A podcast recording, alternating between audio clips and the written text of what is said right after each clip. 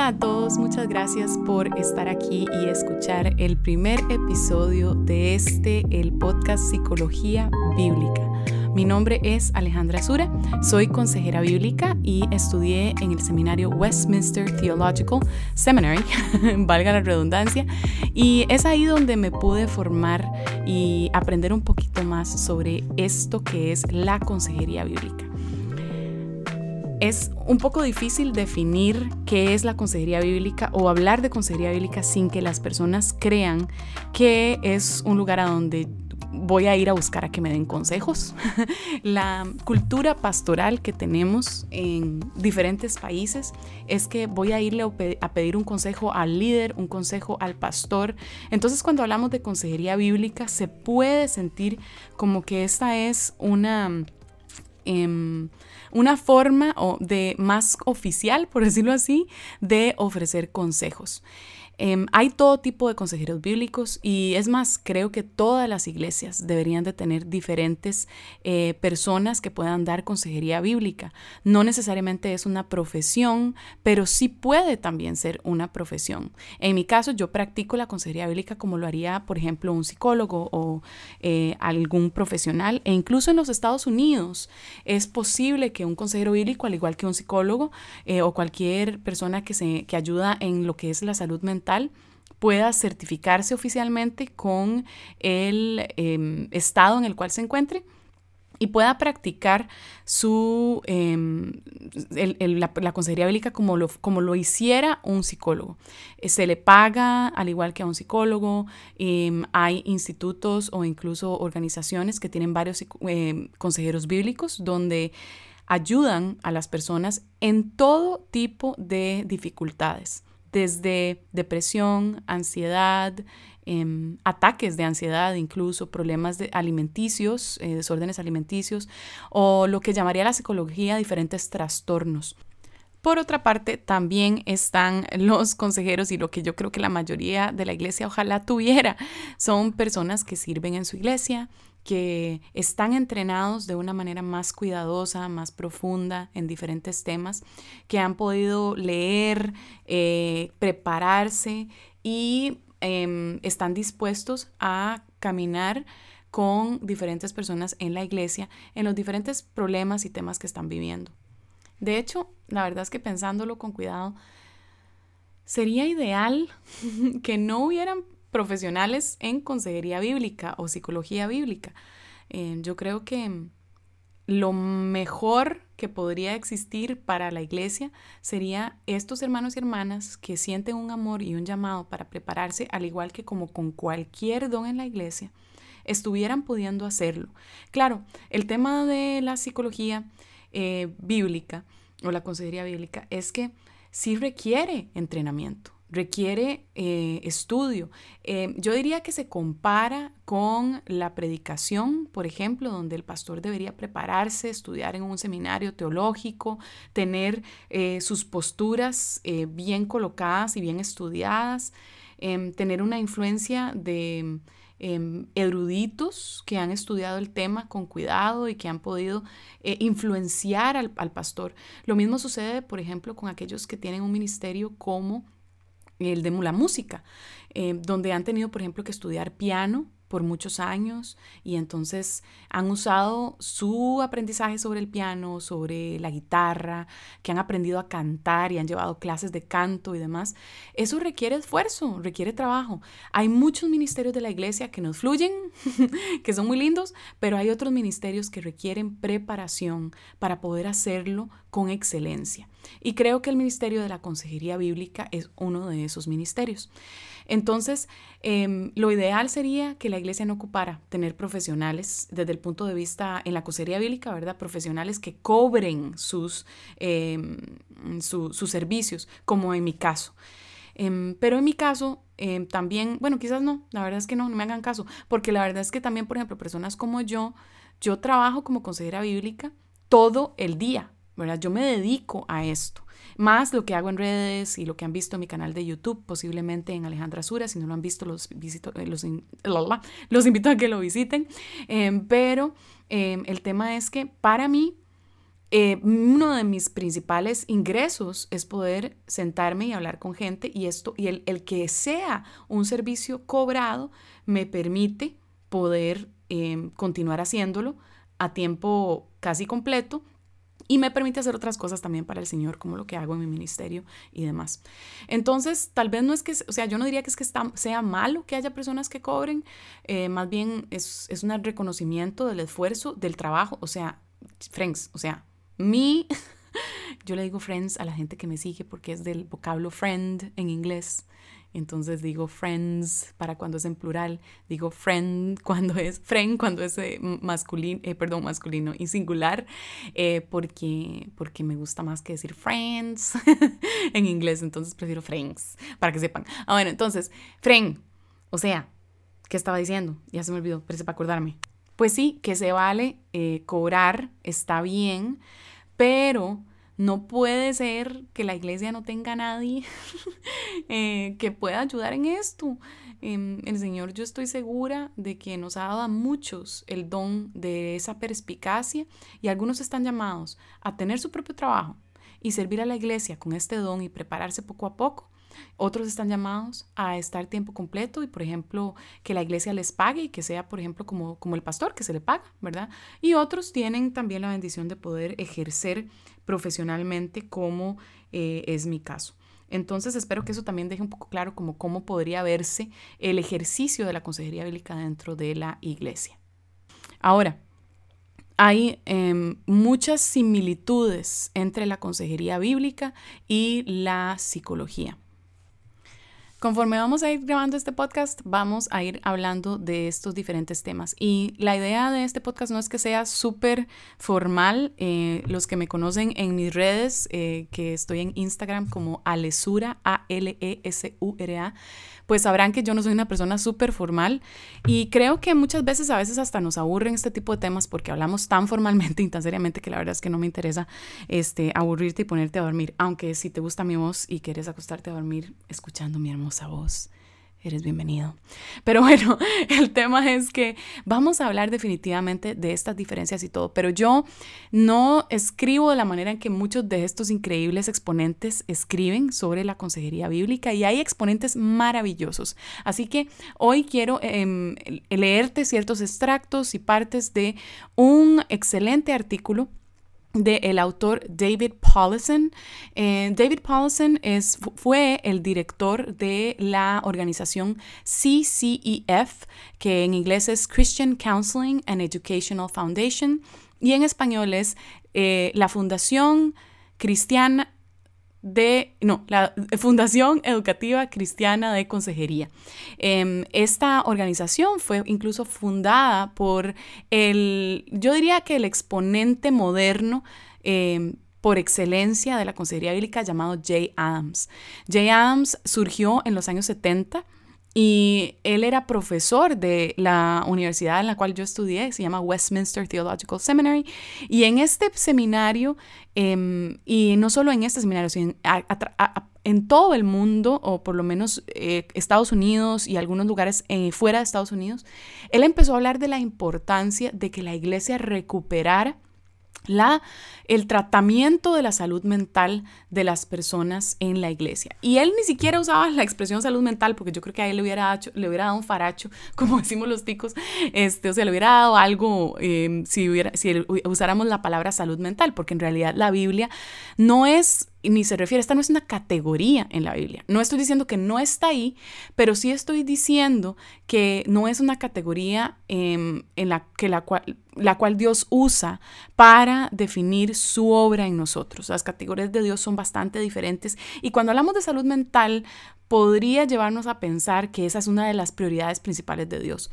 Eh, y eso es yo creo que lo que ha venido surgiendo desde hace varios años con este tema de autoayuda, incluso autoayuda cristiana. Eh, bueno, pues Jay Adams estaba bien bien molesto por este tema. El hombre era súper, eh, ¿cómo te diría? Pues bien, así como que con mucho ímpetu y no tenía, pero temor de absolutamente nada. Él simplemente hablaba las cosas sin pelos en la lengua y decía lo que, tenía, lo que tenía que decir. Y a muchas iglesias, a muchos pastores, a mucha gente le cayó bien mal porque le decía a todo el mundo, hey, la salud mental, entre comillas, le, merece, le, pertenece a la iglesia. No es para ir a donde que dice que el, la mente para el psicólogo, el espíritu para el pastor eh, y el cuerpo para el doctor. Absolutamente no. El alma, la mente de la persona le pertenecen a Dios y la, Biblia es suficiente para aconsejar cualquier situación que haya. Él no era eh, una persona cerrada con respecto a los medicamentos, por ejemplo, eh, pero sí advertía que muchas veces en este, en, en este espacio moderno, los medicamentos como que son la solución de todo. Y antes de ni siquiera tratar de trabajar con una persona desde la perspectiva bíblica y reenmarcar la realidad de la persona desde la perspectiva bíblica, la persona corría muy rápidamente a buscar una pastillita que le quitara su ansiedad, su dolor, su tristeza, lo que sea. Entonces, eh, pues él hablaba de la importancia de hacer esto y pues más adelante junto con John Bettler se mueven a fundar lo que es CCEF y luego aparece más adelante uno de sus estudiantes, David Paulson. Hay otros excelentes autores como por ejemplo Ed Welch, Mike Emlet eh, y muchos más, eh, Julie Lowe, eh, que tienen libros fantásticos sobre la consejería bíblica, los cuales te súper recomiendo. Y también está, em, pues, el, lo más importante y lo que puedes accesar ya, si, si puedes leer inglés y lo, y lo, entiendes, es el Journal of Biblical Counseling, que es muchas de las cosas que vamos a leer en este podcast. Em, en el Journal of Biblical Counseling vas a encontrar un artículo que se llama How the Scripture Teaches to Redeem Psychology. Y esto está en el Journal of Biblical Counseling, volumen 26, número 3. Y bueno, esto es lo que vamos a leer hoy. Espero que te ayude a reconocer cómo nos enseña, y este es el nombre en español, cómo nos enseña la escritura a redimir la psicología. Y esto es por David Paulson. Y dice así. Las cosas que necesitan ser redimidas son complejas. Personas, relaciones, condiciones sociales y cosas parecidas. Por definición, la redención aborda casos mezclados. El extraño revoltijo de derechos y errores, buenas intenciones con consecuencias involuntarias, verdades y falsedades que viven juntas como una sola carne, buen potencial parcialmente cumplido, pero comprometido por tendencias destructivas. Así es como la Biblia describe la creación caída. Así es el mundo. Así son las personas. Y Dios, a propósito, va redimiendo este enredo fatal de bien y mal. Jesús y las escrituras redimen. Y nosotros también redimimos, en sumisión a la palabra dada a nosotros por escrito y venidas a nosotros en persona. En nuestro momento histórico actual, la psicología secular es uno de estos casos mezclados que necesitan ser redimidos. La psicología es un término, y digo psicología entre comillas, es un término general para numerosos campos de estudio y práctica. Las reglas del juego son seculares, aunque hay alguna tolerancia leve hacia lo espiritual como un tema de interés y ayuda terapéutica. La investigación, Teoría y terapia psicológica es esencialmente un esfuerzo por averiguar verdades sobre las personas, llegar a una verdad, a una verdadera interpretación y ayudar a las personas a encontrar verdaderas redenciones mientras viven en negación de la realidad omnipresente del pecado y el regalo real de las misericordias de Cristo. Aparentemente, las realidades psicológicas no evidencian una necesidad de Jesús de vida o muerte. Así que la recopilación de hechos, teorías y consejerías nos llevan intrínsecamente a la verdadera sabiduría. El ADN de la sabiduría contiene un ajuste de cuentas con Dios, pero lo secular borra a Dios y al pecado como fuerzas a tomar en cuenta. En la superficie, lo secular de las psicologías parece amenazar la fe cristiana, pero haciendo una inspección más cercana, Lo secular más bien es como el mago de Oz. Parece grande y amenazante, pero realmente es vulnerable. Los seres humanos reales siempre trabajan de la manera en que la Biblia dice que trabajamos. Cada psique se organiza alrededor de algún amor, propósito, significado, confianza, esperanza, temor, identidad que define la vida. Este centro definitorio o definitivo es ya sea un bien menor fabricado o el Dios revelador. La psicología secular modela el fracaso de capturar esta realidad significativa. El esfuerzo por borrar el núcleo de la psique humana orientado o desorientado por Dios crea inmediatamente puntos ciegos y defectos fatales, contradicciones internas, desconexiones irresolubles entre la teoría y la realidad. La disyunción crea maravillosas oportunidades para la redención. La fe cristiana contiene el buen sentido y las buenas noticias de una alternativa integral. Los puntos de contacto están en todas partes.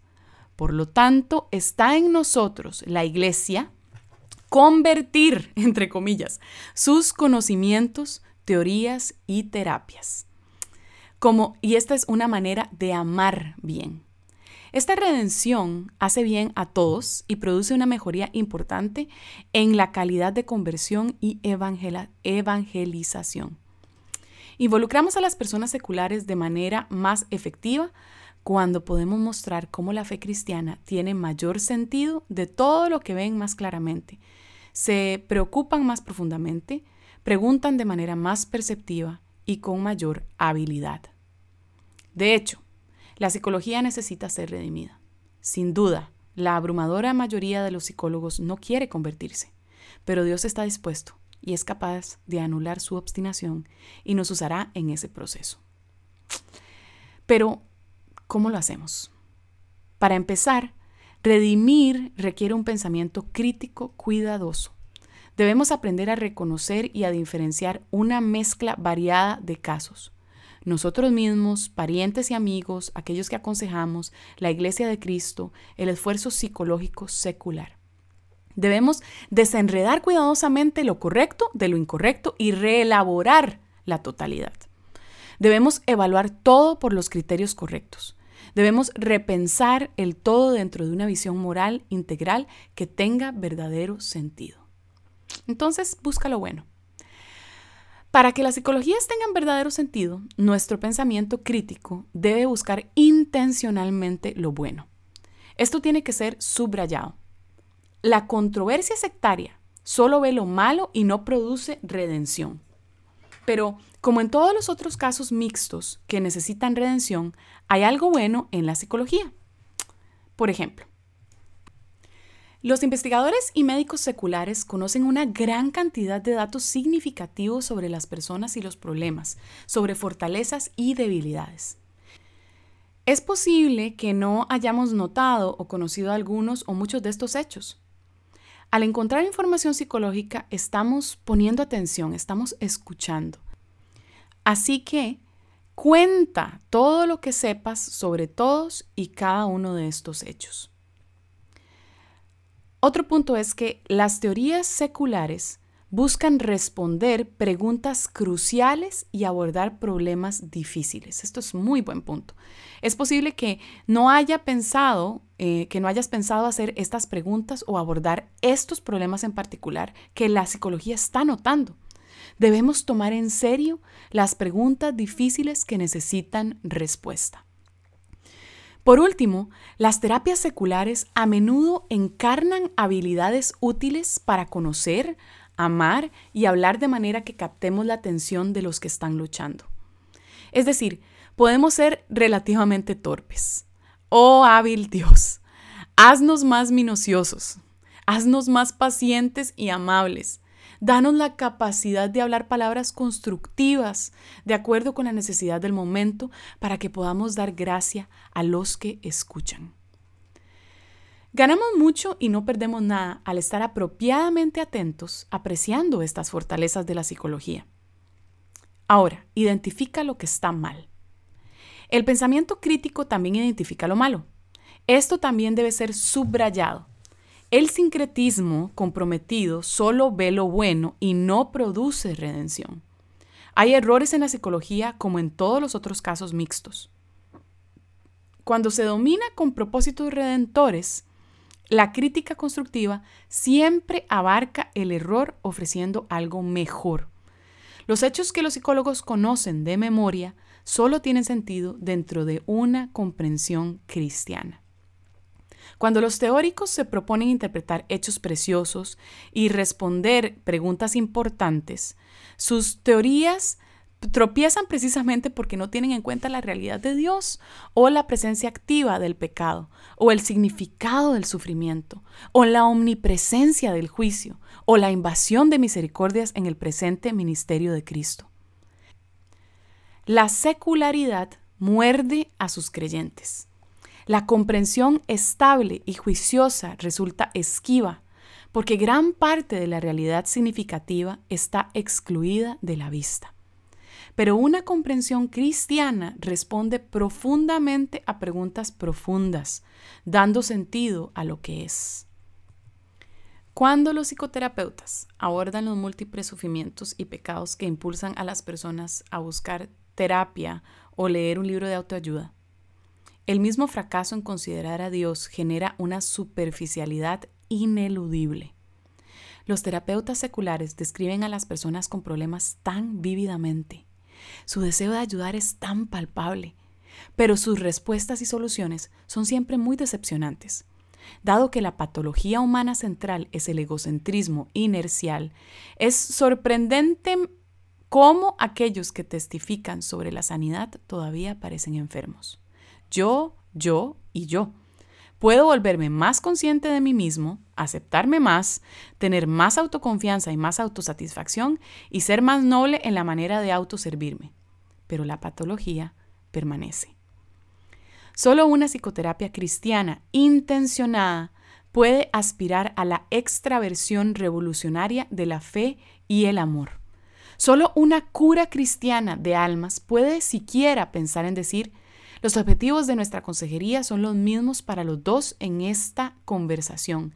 Que cada uno de nosotros aprenda el amor que proviene de un corazón puro, una buena conciencia y una fe sincera.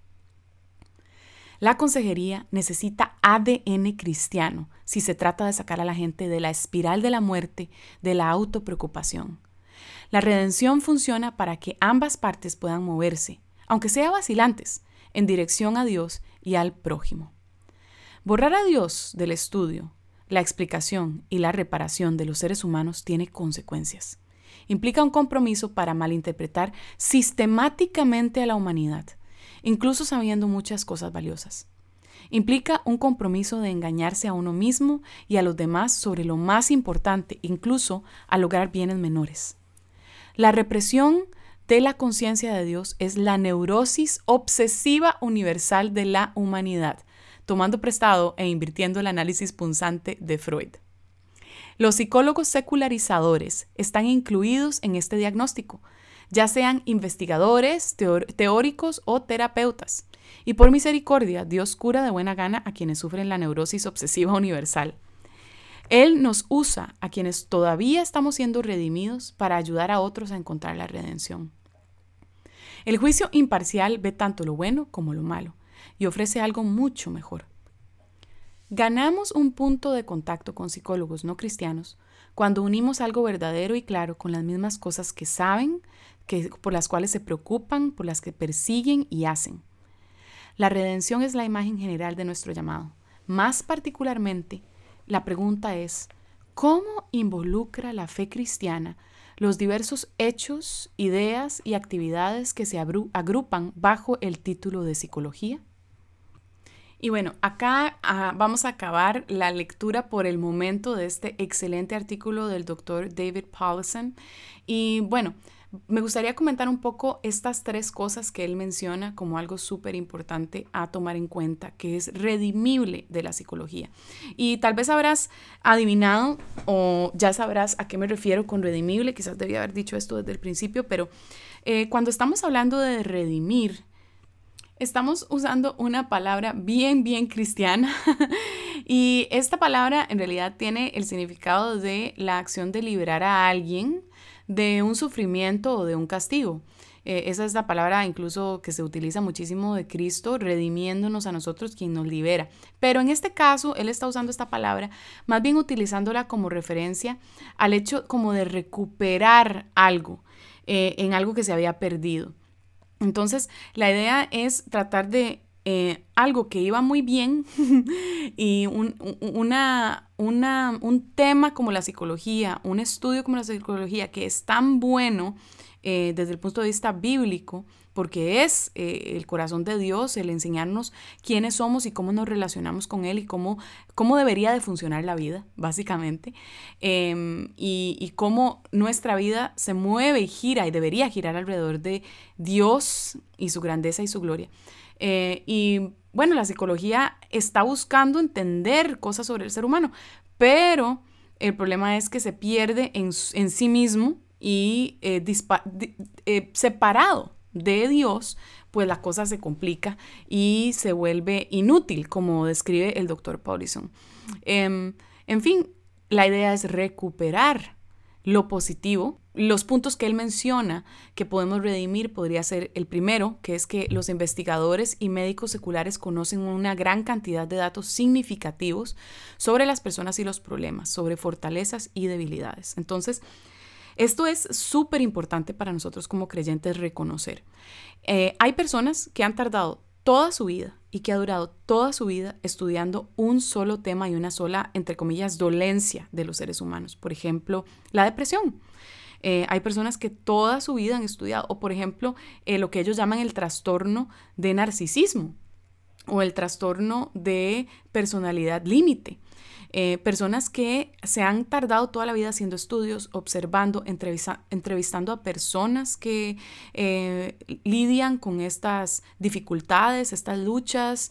Em, y esto para nosotros es algo que nosotros como, deberíamos de ser humildes todos y reconocer que hay gente experta en observar estas eh, situaciones, en reconocer datos que nosotros no tenemos ninguna idea. Eh, que han observado a personas y problemas específicos y que han podido ver ciertas fortalezas y también ciertas debilidades en diferentes cosas. Por ejemplo, algunas fortalezas psicológicas, ¿verdad? Eh, por ejemplo, un ejemplo que a mí me encanta pensar es en la terapia cognitivo-conductual, que habla de lo que se diría las, las distorsiones cognitivas.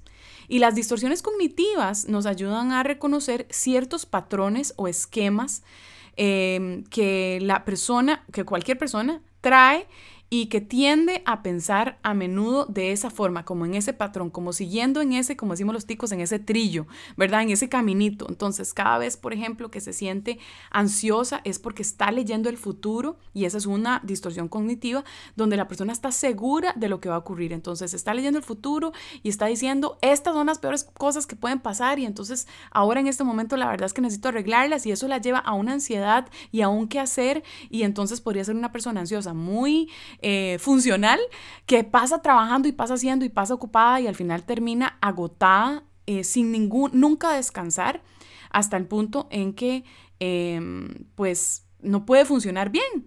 ¿Por qué? Porque su distorsión cognitiva, como lo diría la terapia cognitiva conductual, la lleva a actuar para poder solventar el problema eh, con cierto tipo de comportamiento. Esas son observaciones interesantísimas que nos da la terapia cognitiva conductual y la podemos observar y podemos ver, hey, sí, esto es cierto. O sea, realmente hay un montón de distorsiones y ellos la nombran, es súper interesantísimo, un montón de diferentes formas en que las personas tendemos a pensar que nos llevan a comportamientos y a situaciones problemáticas en nuestra vida. Entonces, eh, es demasiado importante reconocer esto. Segundo, las teorías seculares buscan responder preguntas cruciales y abordar problemas difíciles. Esto es algo que yo creo que es demasiado importante que los creyentes reconozcamos. A veces, cuando la persona, por ejemplo, está lidiando en una situación, por ejemplo, de abuso, donde podría, ir, por ejemplo, al liderazgo de su iglesia para pedir ayuda y lo que puedas recibir es, mira, pues, o sea, la Biblia dice que tienes que honrar a tu padre y a tu madre. Entonces, eh, no importa si, si ellos son buenos o no, no dice, honra a tu padre y a tu madre si ellos son buenos o tienen la razón. O, por ejemplo, eh, mira, la palabra dice que debes de someterte a tu esposo, eh, por lo cual también debes de someterte y honrarlo y orar por él para que Dios lo transforme. Y entonces de pronto como que nos volvemos en esta persona que da como una respuesta barata a un problema que evidentemente tiene preguntas cruciales. No, no, podemos ser tan mm, dogmáticos quizás de decir y también tan simplistas. De nada más mandar a la persona a orar sin escuchar bien cuál es el problema y sin considerar que orar es un componente importantísimo en una solución muchísimo más compleja que simplemente mandar a la persona a orar. La oración es súper poderosa, es increíblemente necesaria, pero incluso nos hemos sentado para preguntar, hey, ¿y cómo oras? ¿Cómo podemos aprender a orar mejor en estas circunstancias? ¿Qué es lo que se debe orar? ¿Cómo es tu tiempo con Dios? Tal vez la persona ni siquiera sabe cómo orar. Y nosotros ahí diciéndole, vaya, ore, mamacita, ¿verdad? Este, y, o sea, ¿cómo, ¿cómo podemos ser más cuidadosos, más detallados, eh, dar también espacio a estas preguntas difíciles? donde realmente no es una respuesta en blanco y negro, donde la Biblia requiere meditación, sabiduría. No es nada más recetar un versículo bíblico simplemente por recetar un versículo que suena muy bien y que suena apropiado y que tal vez incluso tenga la razón, pero antes incluso de poder considerar con la persona cuidadosamente esas preguntas difíciles y caminar con ellos em, escuchando con paciencia. Eh, y hay así muchos diferentes temas em, que las personas viven donde realmente como que pegan con pared, ¿verdad? Porque van a a la iglesia y lo que hacen es recibir simplemente como estos, estas respuestas em, simplistas que incluso ni siquiera son tan simples. Lo que pasa es que suenan simples y suenan, em, no sé, pues como algo súper fácil de solucionar si nada más obedecieras la Biblia. Em, creo que eso es falto de, de sabiduría y de cuidado. Bien, también está el, último punto que menciona David, que es las terapias seculares que a menudo encarnan habilidades útiles para conocer, para amar y hablar de manera que captemos la atención de los que están luchando. Esto me parece importantísimo también. O sea, ellos han desarrollado diferentes habilidades y estrategias para ayudar a una persona. Entonces, no se trata de decirle a la persona afirmaciones, ¿verdad? Como tú puedes lograrlo y tú tienes que hacerlo y afírmate, por ejemplo, eso es una estrategia secular eh, que está muy de moda últimamente, ¿verdad? Las afirmaciones positivas y entonces tú nada más tienes que levantarte y una vez cada tres horas ponte un recordatorio en tu teléfono y entonces que te diga soy capaz y me merezco lo mejor, ¿verdad? No sé, ese tipo de cosas. Y entonces, eh, bueno, eso tal vez no es como tan redimible, em, pero que lo que sí es redimible es considerar como, wow, qué tan útil sería, por ejemplo, recordar una verdad bíblica varias veces al día y, y recitar un versículo bíblico y aprendérmelo de memoria para poder recordar la fidelidad de Dios en esta circunstancia, por ejemplo. Y así depende el, pasaje bíblico, eh, que sea realmente apropiado y puesto en el lugar correcto de la problemática de la persona. Eh, como les digo, no nada más recetar un versículo bíblico y ya váyase y mañana me llama por la mañana a ver cómo se siente, ¿verdad? Sino que se trata de considerar cuidadosamente, escuchar e incluso esta es otra habilidad psicológica, ¿verdad? O, o por lo menos observada por el mundo. ¿Cómo escuchamos bien? ¿Qué significa escuchar bien? ¿Es nada más como sentarse y escuchar 10 minutos y luego ya darle un montón de consejos a la persona?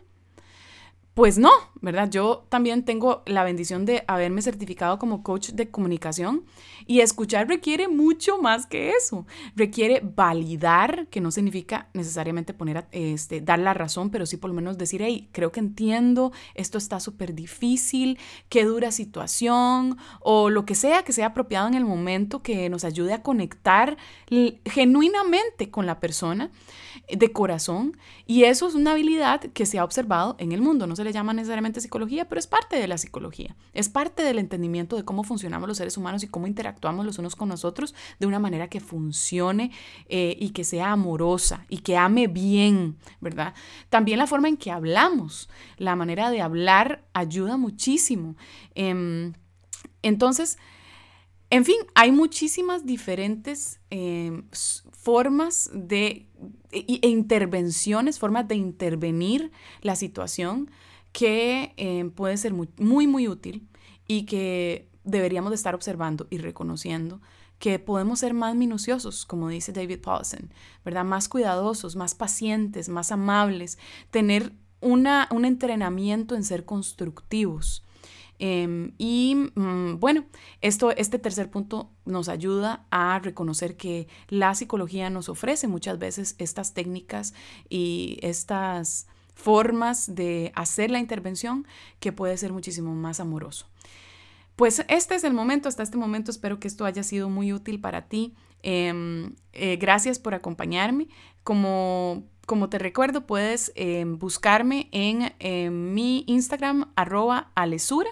También puedes escribirme en nuestro correo de nuestro otro podcast también que se llama La Biblia para fulana y sutano, donde mi esposo y yo estamos estudiando el Evangelio de Juan. No solo eso, sino que los capítulos 5, 6 y 7 te explican a profundidad el Evangelio como nunca te lo han explicado, yo creo. O sea, creo que yo nunca en ningún lado he escuchado una explicación así y por eso la tuve que escribir, porque necesitábamos algo así de profundo que me explicara, bueno, pero pues ¿por qué es que Cristo murió por mí? No entiendo.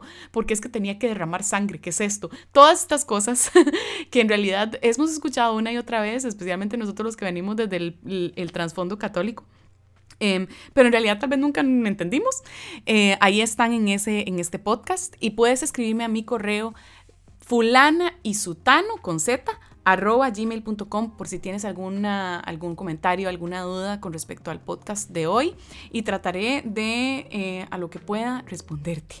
Gracias por acompañarme. Espero que nos podamos ver en nuestro próximo episodio de Psicología Bíblica y eh, gracias de verdad. Les habla Alejandra Sura y que estés súper bien y tengas un excelente día, semana y demás. Un abrazo. Chao.